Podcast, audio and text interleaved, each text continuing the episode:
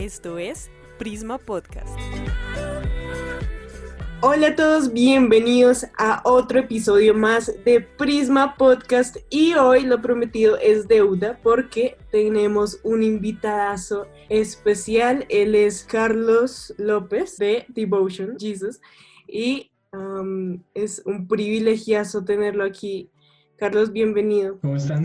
Yo soy Carlos y nada, espero se encuentren bien del otro lado. Oigan, quiero contarles que Carlos hace devocionales para YouVersion. O sea, creo que esto a mí me encanta porque los que me conocen saben que literalmente amo hacer los planes de lectura, los devocionales de YouVersion, de la Biblia, eh, de la app de la Biblia. Quiero que ustedes sepan que Carlos es una persona súper creativa, o sea, que literalmente me rompió la cabeza con sus devocionales y quiero que nos cuentes un poquito como de la iniciativa. Cuéntanos un poquito de eso. Eh, digamos que, bueno, con respecto a los devocionales, pues Dios fue súper bueno porque abrió como la puerta en, en la aplicación porque todo salió a base de, de un momento en donde estaba como súper mal con respecto a, en general a, no sé, como decisiones o mi relación con Dios y, y, nada, Él permitió que, que, por medio de pensamientos y de como de apacitos, eh, pues estuvieran ya disponibles y claramente también como por yo creo que su pasión por, por hacia las otras personas de, de, de que llegara a mucha gente más de lo que llegaría por la cuenta de Instagram o por redes sociales, em, pues todo surgió precisamente eh, por su interés, yo creo que por los corazones que también pasan por, lo mismo que, yo paso.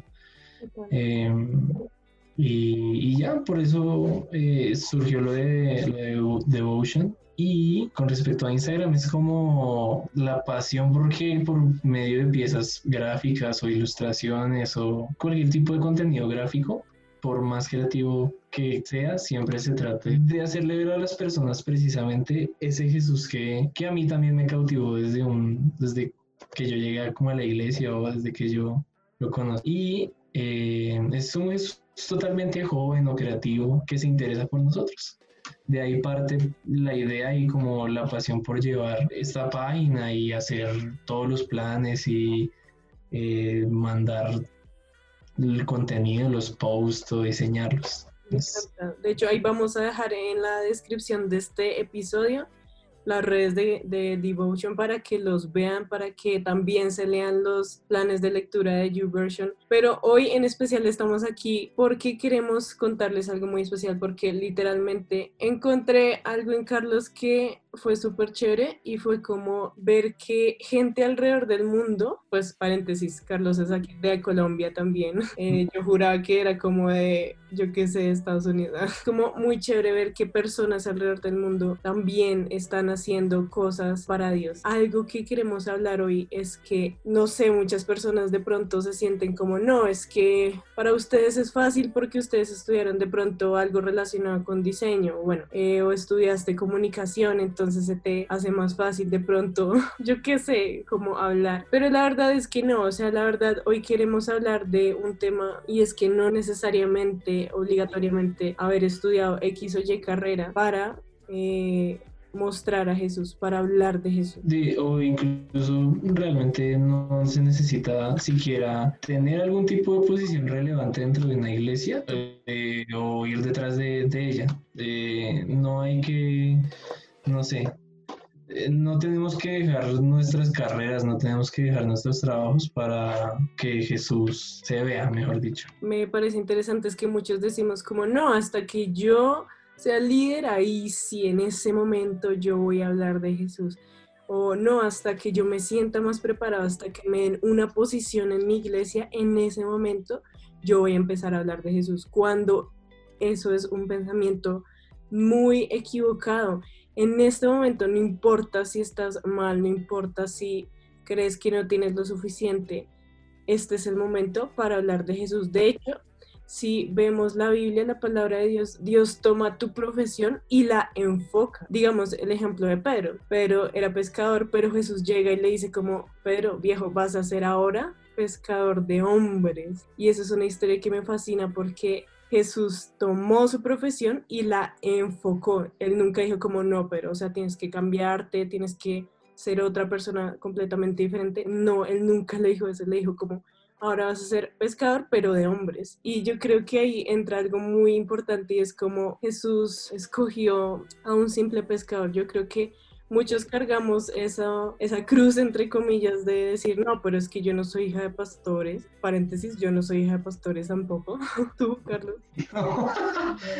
No, nunca. Exacto. Entonces, como que mucha gente dice, no, tengo que, que haber hecho esto para utilizar mis dones para Dios. Tengo que haber hecho esto para hacer X o Y cosa. Pero la verdad es que si nos fijamos en el Evangelio, si miramos la, esta historia de cuando Jesús elige a sus discípulos, vemos que los discípulos eran pescadores o escribas o recaudadores de impuestos. Él en ningún momento escogió a un maestro de la ley que predicaba en sinagogas delante de multitudes. Él todo lo contrario, escogió personas humildes carpinteros al igual que Él. Entonces, ¿por qué nosotros pensamos que Él no nos puede elegir a nosotros, siendo que no tenemos algo, entre comillas, valioso eh, a los ojos de, pronto la religión o de una iglesia? Suena súper atrevido lo que estoy diciendo, pero yo creo que en el momento en el que nosotros dejemos de ver aquello que no tenemos, ahí y, nos demos cuenta, pues más bien, de que Dios nos puede utilizar a pesar de que no somos predicadores.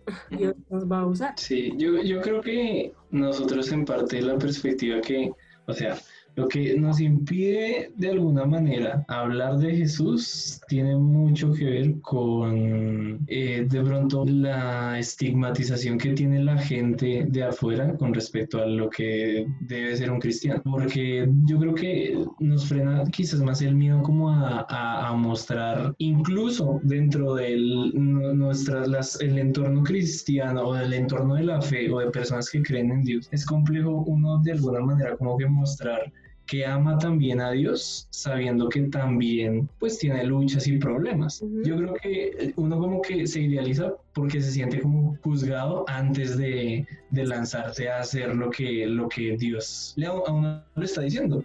Como, eh, no sé, lo que sea, hablar de cualquier tipo de cosa con respecto a él, su amor o la gracia o la cruz o el perdón o, o sí, todo ese tipo de cosas. Y pueden ser como dos, dos escenarios, como de que uno como que se arme la película de que, oh por Dios, no lo voy a hacer porque todos están pensando, todos de pronto van a pensar que yo soy un hipócrita.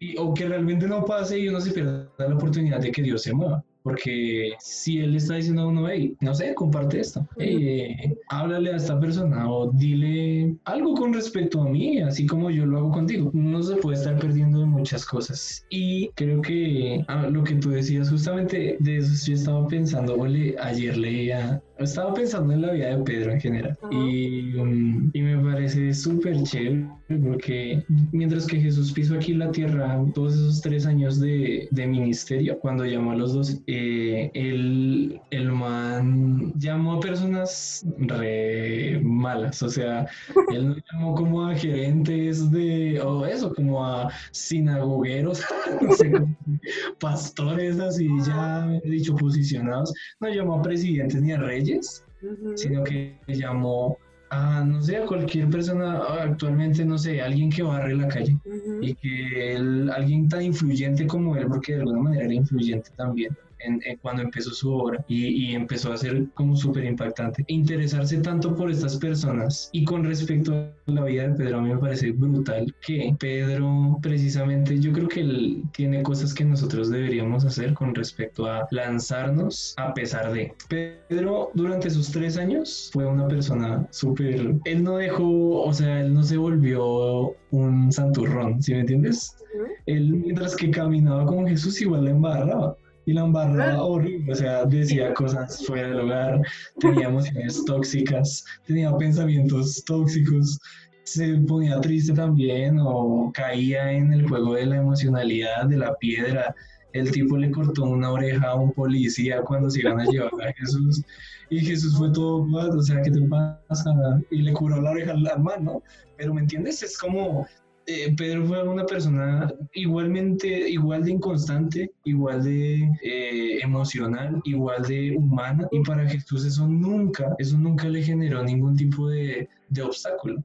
Y, y, hombre, o sea, Dios literalmente eh, usa hasta burros, porque hay una historia en la Biblia un burro lo puso a hablar para darle un mensaje a no me acuerdo quién, pero el punto es que es eso, o sea, Dios no, nosotros nos va a usar a pesar de nosotros. buenísimo. Y, creo que nosotros debemos tener precisamente, teniendo en cuenta eh, la manera en la que Jesús nos pide que nosotros vayamos a pesar de nosotros mismos, pues dar el paso. Es cierto, yo creo que esto es así tal cual tú dices, o sea, es asumir una responsabilidad que nadie más que Dios nos dio, porque a veces esperamos, es como, no, hasta que, una vez más, hasta que me pongan de líder, ahí ustedes me van a conocer, nada que ver, o sea, nada que ver, es como tener la valentía de agarrar esa responsabilidad cuando aún nadie más que Dios te haya enviado. Y yo creo que eso tenemos en común, Carlos y yo, y de pronto muchos de ustedes que nos escuchan que tienen sus proyectos que son increíbles, es, es el hecho de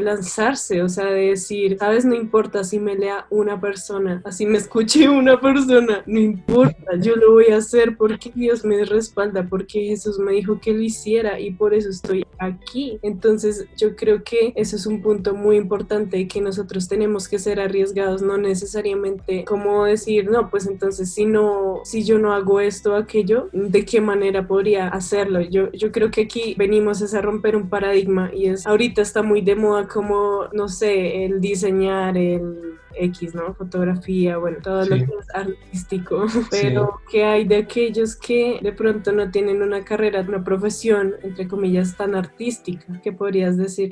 Yo creo que a mí, digamos, cuando, cuando tú hablaste sobre, sobre el tema del podcast y las posiciones, a mí eso es algo que a mí me gusta mucho porque, digamos, yo no sé, yo siento que en parte tengo como una especie de, no sé, como cierto tipo de rayes precisamente con, con la iglesia.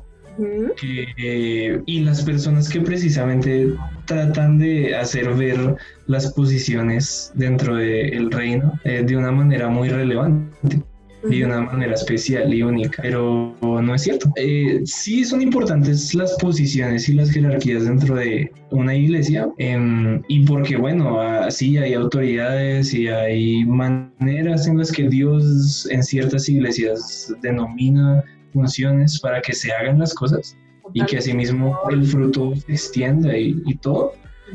Y sí, ok, mm, pero siento que muchas veces, a pesar de esa dirección de Dios, como que la gente que, que administra esto se frena un poco y de pronto eso hace que muchas personas se queden en el estanque como de esperar a que los promuevan o esperar a que eh, sean sanos de cierta manera o esperar que sean como relevantes, o sea, bueno, sí, refiriéndose a santos como, no, es que tienes que pasar por tal proceso, eh, y es cierto, o sea, en serio, yo, voy, yo soy en pro de los procesos, Siento que de alguna manera con respecto al, a este tipo de funciones de, de, la iglesia es como hay un punto muy muerto entre llegar al proceso y estar en camino hacia él, hacia la persona, porque de pronto entre esa mitad está alguien que, que Dios precisamente está levantando, ¿sí me entiendes? Sí, sí. Y, y, tal vez esa persona no pueda llegar a este proceso que dictamina precisamente la iglesia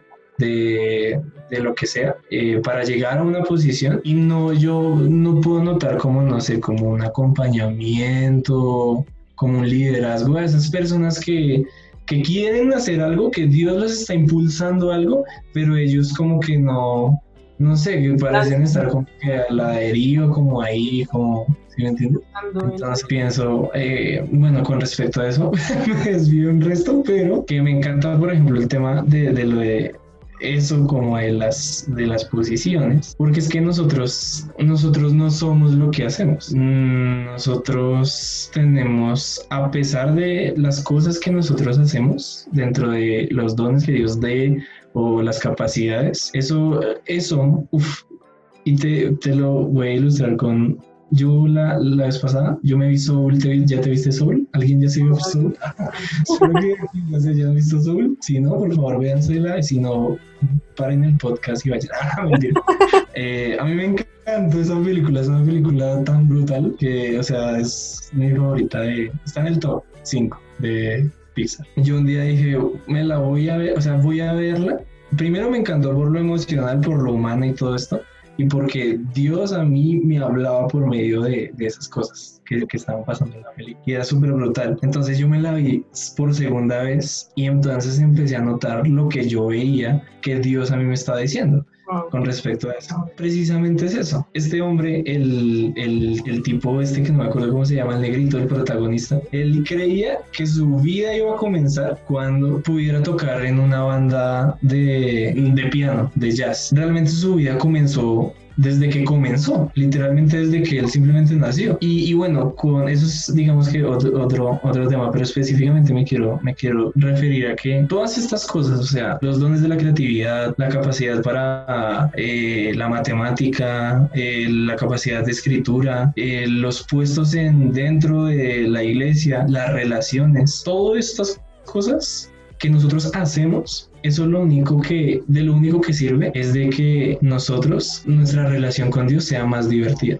Wow. Todo este tipo de cosas son herramientas para que la relación con Dios se haga divertida, se haga más orgánica, se haga más interesante. Sin estas cosas sería súper aburrido. Si nosotros quitamos el factor de relacionarnos con Dios con estas cosas, estas cosas pierden sentido. Estas cosas que hacemos no, no tienen nada de profundidad más allá de para lo que existen. Ok, sí, y genera satisfacción y todo este tipo de cosas, pero más allá, Dios es el único que aporta eternidad a cosas finitas, a cosas como básicas. Ninguno de nosotros tenemos que esperar a llegar al título de, de ser pastor, ser líder o ser alguien relevante dentro de la iglesia para que Dios, para que la gente vea que Dios realmente, wow, está haciendo algo, para que la gente diga, wow, Él realmente tiene propósito. Porque es que nuestro propósito es simplemente ser hijos. Wow, me encanta. Todo lo demás, lo que sigue después de que nosotros somos llamados hijos, después de que Dios nos llama hijo, todo lo que sigue son, eh, vuelvo y repito, esas cosas que nos permiten eh, que la relación con Dios sea mejor, sea más chévere, sea más fluida, sea más interesante.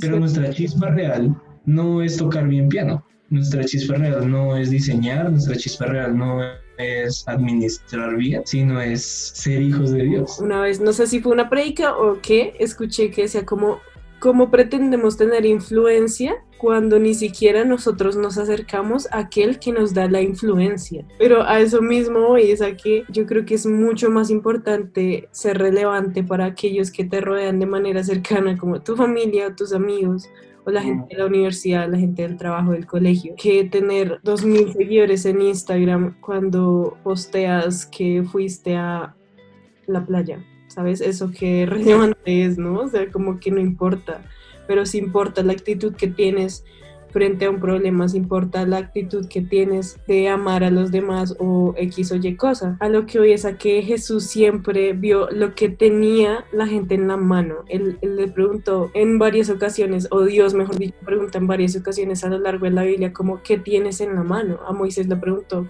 ¿qué tienes en la mano? Y él contestó una vara. A causa de esa vara se convertía en muchas cosas para cumplir un propósito. Así fue cuando él multiplicó los panes y los peces. Dijo, ¿qué tienes en la mano? Nada más él lo multiplicó. Hoy te quiero preguntar qué tienes en la mano. Creemos que no podemos ser relevantes si no tenemos de pronto una plataforma cuando eso no es lo que Dios quiere. Dios no quiere que tengamos plataforma, sino que con lo que tenemos en la mano hagamos su obra. Hoy Jesús te pregunta, ¿qué tienes en la mano? Y si tú dices, sabes, tengo inteligencia emocional, dice de una, hagámoslo, vamos a crecer con eso. Si tú le dices como, no sé, yo tengo inteligencia matemática, Él te dice, de una, me encanta, hagamos algo grande con eso. Sí, creo que hay pensamientos de las personas que precisamente por lo que nosotros hemos estado diciendo con respecto a como eso, como creo que nosotros fallamos un poco al idolatrar la posición que nosotros tenemos. a idolatrar, la posición o el talento. Es cierto. Y digamos que los talentos y las capacidades y las, los, los lugares donde Dios nos puso, llámese iglesia o llámese restaurante, creemos que endiosamos de alguna manera o idolatramos precisamente eso que Dios nos dio. Eso, el don que Dios nos da,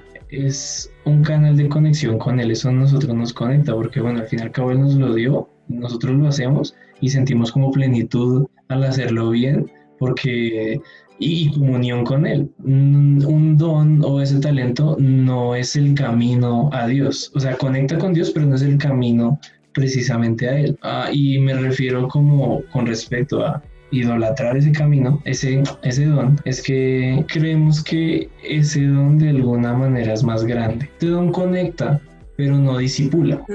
don conecta, pero no encamina. El único que lo hace es Jesús. Ya en este mundo como que todo el mundo quiere recibir algo, quiere recibir audiencia por lo que haga. O sea, cualquier receta, cualquier baile, cualquier canción, cualquier mirada, cualquier gesto, cualquier cosa que llame la atención sea particular, la gente lo, lo sigue porque le gusta de alguna manera y la gente que lo hace pues quiere recibir a cambio precisamente como que esa aprobación. De pronto muchas personas son desagradecidas en los lugares en donde Dios los ha puesto porque ellos están pensando que serían mejores en otros lugares. En otros, eh, que ellos están pensando que serían mejores en, eh, no sé, alguien que está eh, trabajando en la oficina piensa que sería tal vez mejor la vida si se dedicara plenamente a la iglesia. Total. No es así, o sea, sí, la iglesia es cool para trabajar y es un lugar, o sea, el ambiente debe ser ameno, o sea, allá también hay humanos, allá también van a dar peleas, lo que sea. va a ser más duro aparte, y yo creo que va paréntesis para una frase matadora, y es que la iglesia no es un centro de entretenimiento, la iglesia es un lugar para el crecimiento. O sea, yo creo que nos enfocamos en esa plataforma para que, ay, no sé, que ahí sí, y la posición. Y, precisamente Dios, con lo que tú decías con respecto a lo que tengamos en la mano, de pronto, y, y créanme que, o sea, Dios a cada uno de nosotros nos va a tener, o sea, nos va a tener en posiciones relevantes, porque Él quiere que tengamos posiciones relevantes, porque que de alguna manera seamos cabezas en lugares, seamos líderes en otros, seamos, o sea, que, que ocurran situaciones en las que las personas digan, wow, realmente Dios se mueve a través de esta persona. O wow, yo puedo ver su amor. Igualmente, Dios puede mostrar el cielo en la tierra a una persona por medio de su trabajo, que sea limpiar pisos, o cualquier, o una persona que esté predicando al frente de 10.000 personas. Porque no se trata precisamente de las posiciones. Total. pero no estando, ¿me entiendes? Como allí eh, edificándola, a menos de que ese sea su llamado. Pero hay gente que no tiene ese llamado, o sea, gente que no va a estar a trabajar en la iglesia y pero sí está, no sé, como gobernante de lo que sea, o senador, o, ¿me entiendes? Como que no desperdiciemos donde Dios nos puso. Ni no menospreciemos tampoco. También. Hay algo que yo pensaba y es como, no te aferres a un ministerio porque tú ya tienes tu ministerio y necesariamente el ministerio no es como, no, entonces un gran público, tu ministerio puede ser tu casa, tu ministerio pueden ser tus amigos más cercanos, tu ministerio son las personas con las que compartes clase en tu colegio, en tu universidad o con las que eh, te relacionas en tu trabajo. Entonces yo creo que no hay que esperar un momento correcto para liderar, no hay que esperar las circunstancias perfectas. De hecho, en Eclesiastes dice, quien espera condiciones correctas no va a hacer nunca nada, literalmente, porque condiciones perfectas nunca van a haber. Pero si sientes en tu corazón que tienes que hablar, que tienes que hacer algo por medio de lo que sabes, por medio de lo que has aprendido, hazlo, ¿sabes? No esperes a que te nombren líder. Si, imagínate si nunca te nombran líder, entonces ¿qué? muchas personas nos perdimos de lo que tú puedes estar pensando, de, de, lo que puedes hacer. Yo creo que para mí, digamos, no sé, Carlos, si tú compartes esto, pero este podcast nació de, conversa de conversaciones con Dios, literalmente. O sea, yo quería que el chisme que yo he hecho con Dios, la gente lo escuchara. Por eso nació el podcast. Imagínate si tú no te lanzas, si tú no te atreves a hacer algo mucha gente se está perdiendo de lo increíble que tú puedes decir de, todo el chisme que echas con Dios en el secreto. Se lo, nos lo estamos perdiendo porque estás esperando de pronto una posición. O incluso, es eso, yo creo que eh, eh, de pronto como que uno tiende mucho a, esperar a que Dios resuelva cierta área de, su vida para, para que uno se muestre de alguna manera como relevante al hablar de, por lo menos, por ejemplo, yo en Devotion, yo igual soy una persona, ¿me entiendes? Yo soy como alguien que igual, no sé, tiene días horribles. días, días horribles. días horribles y a veces no responde bien. Sí, tiene pensamientos raros. Es, sí, que, que, también tiene mal genio. Somos humanos igual.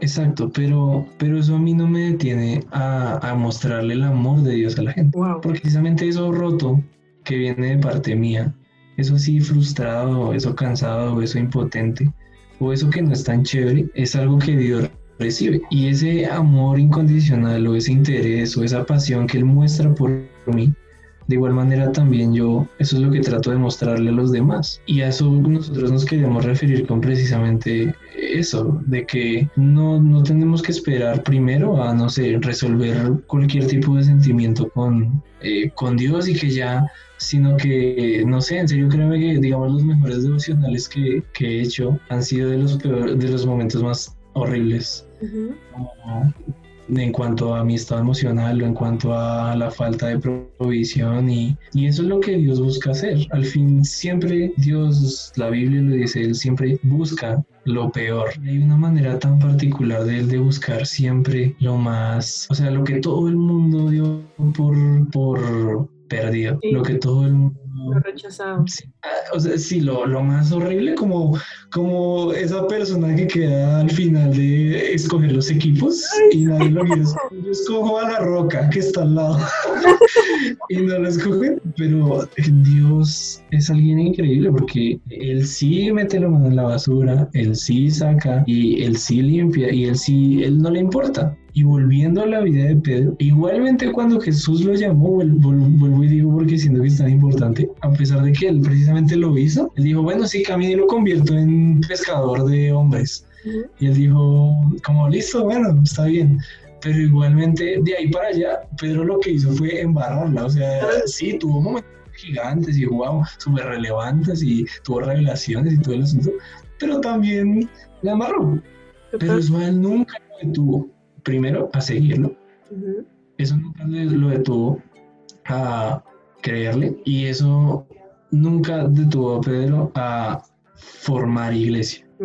Porque luego de eso, el tipo se volvió alguien muy relevante para la iglesia y para el cristianismo, o sea, la, la formación de iglesias alrededor de, del mundo. Pero fue quien le preguntó a Jesús cuántas veces teníamos que perdonar. Qué gracioso. Luego Pedro fue quien negó a Jesús tres veces. Y luego Jesús es quien le pregunta a Pedro si lo ama tres veces. Es gracioso porque literalmente Pedro es tan humano como nosotros, pero Jesús nos responde sabiendo desde su humanidad que nosotros somos así y él nunca se escandaliza, Jesús nunca se escandaliza acerca de nuestra humanidad, todo lo contrario, a él le fascina. Mientras más humanos seamos, yo creo que más usables somos. Wow, tremendo, es, es muy cierto. Eso es, eso es, muy cierto. Entonces, yo creo que eh, si de pronto ustedes de alguna manera allá del otro lado se sienten incapacitados o imposible o sienten que es un poco imposible iniciar algo que Dios les está diciendo por la manera en la que viven en ciertas áreas, por la manera en la que piensan de ciertas cosas, por la manera en la que sienten de con ciertas situaciones. Yo creo que es importante primero claramente eh, rendirse eh, antes de, iniciarlo como precisamente rendir ese tipo de, de sueño o ese tipo de acción pues a Dios como que cada quien lo tenga que hacer cuando nadie más sabe. Y si Dios precisamente es ese que está impulsando ese tipo de, sentir o de acción, hay que creerle. Total, y hay que hacerlo. No podemos dejar que, que los errores condenen el llamado que, que Dios está haciendo a cada persona. Me encanta, me encanta muchísimo. Entonces, ¿Qué les parece si oramos? Es la primera vez que vamos a orar en un episodio, pero me parece súper importante porque lo que hoy queremos hacer es empoderarnos entre todos. Yo creo que la iglesia más que una institución es una comunidad y somos una familia y entre todos nos vamos a levantar. Si sientes que no tienes un propósito, un llamado, estás en el lugar correcto para que Jesús te use y te ponga un propósito y un llamado. Así que, ¿qué les parece si oramos? Señor, gracias por este tiempo, gracias por este eh, momento en el cual tú nos muestras que tenemos algo por qué luchar, algo que hacer en este planeta, que no llegamos aquí nada más porque fue algo aleatorio, sino que todo lo contrario, estamos en este lugar, Dios, porque queremos hacer grande tu nombre y no importa si no tengo lo que otros tienen. Hoy no me quiero comparar con nadie más. Hoy no quiero ver los pescados o panes que tienen los otros. Hoy quiero ver lo que tú me has dado y lo que yo tengo en la mano. Y esto que yo tengo aquí en la mano yo lo quiero usar para ti. Aún si se ve destruido, aún si se ve roto, aun si parece que no tiene valor, hoy soy consciente que esto es valioso e importante para ti y tú puedes hacer algo grande con esto, Dios. Hoy te pido que me uses, que nos uses para hacer grande tu nombre. En el nombre de Cristo Jesús. Amén.